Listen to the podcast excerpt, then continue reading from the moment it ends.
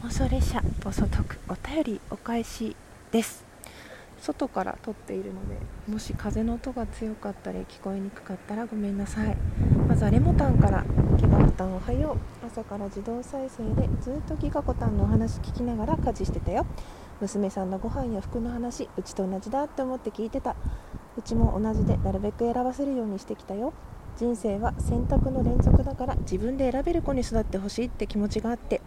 それゆえにこっちが振り回されちゃうこともあるんだけど自分の意見があるということはとっても素敵なことだと私は思うよ。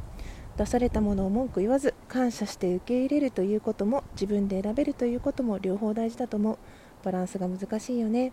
いろいろあるけどせっかくなら楽しくってギカコタンの言葉に元気もらったよ。いつもありがとう。レモタンの言葉に私が元気をもらいました。ありがとう。ね。そう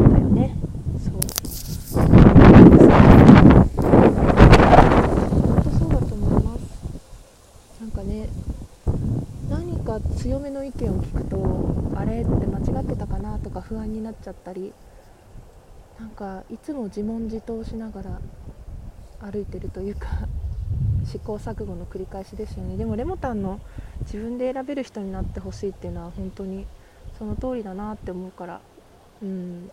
ちょっと自分も自信持ってやってみようかな、ありがとう。そうやってなんかお互いにね元気を渡し合いながらって感じかな。そしてね自動再生でお話聞いてくれて嬉しいです。なんかねライブもすごくいいんだけど私もライブ聞くとコメントしたくなっちゃうから今収録がいいなっていうかちょっとライブはもう少し間を空けてから、まあ、実験とかしたくなったらやるし今日も人の枠でコラボに上がる予定なんだけど、そんなことを思ってます。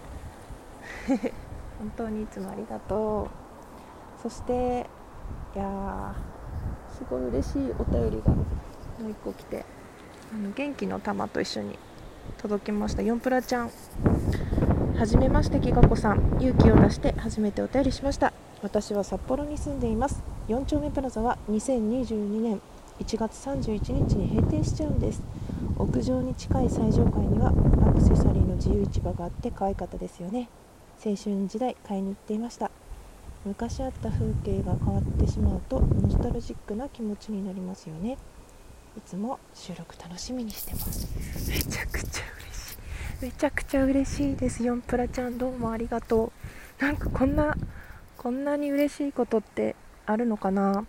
本当自分がいろんなことにずぶとすぎてなんかお便りとか誰かのライブのコメントとか比較的ガンガンやっちゃう方なんでこう勇気が匿名であっても勇気がいるっていうことって本当割と人から話を聞かないと気づけなかったことなんだけどなんかそんな中ねお便りくださってどうもありがとうございます。そして収録聞いてくださったからこその4プラちゃんだと思うんだけどいやー来年か。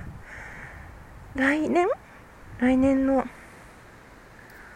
か。1月31日にもう閉店が決まってるんですね。このタイミングで4プラのことを思い出したのもなんか4プラからのメッセージかもしれない。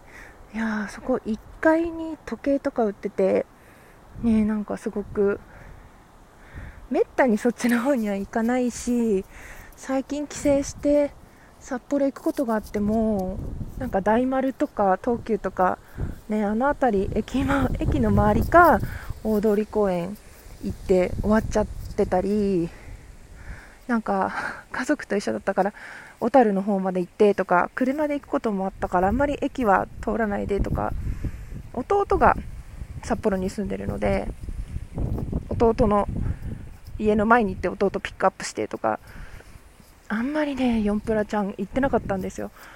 いやーそうなんだちょっとうちのお母さんともシェアしたいと思います。いやー本当私も青春時代の思い出高校の先輩たちと買い物で行ってみたなとか本当収録で行った大学の友達と行ったかなとか本当ね 思い出の場所です。教えてくれてありがとうございました。ぜひまた収録の方聞いてもらえたら嬉しいです。お便り本当にありがとうございました。めちゃくちゃ嬉しかったです。なんかすごい頑張れそうこれからも。どうもありがとうございました。というわけで最後まで聞いてくださって本当にありがとうございました。これからも頑張ります。終わりじゃないです。気がかでした。ちょっと外からでごめんねうるさくて。ではでは。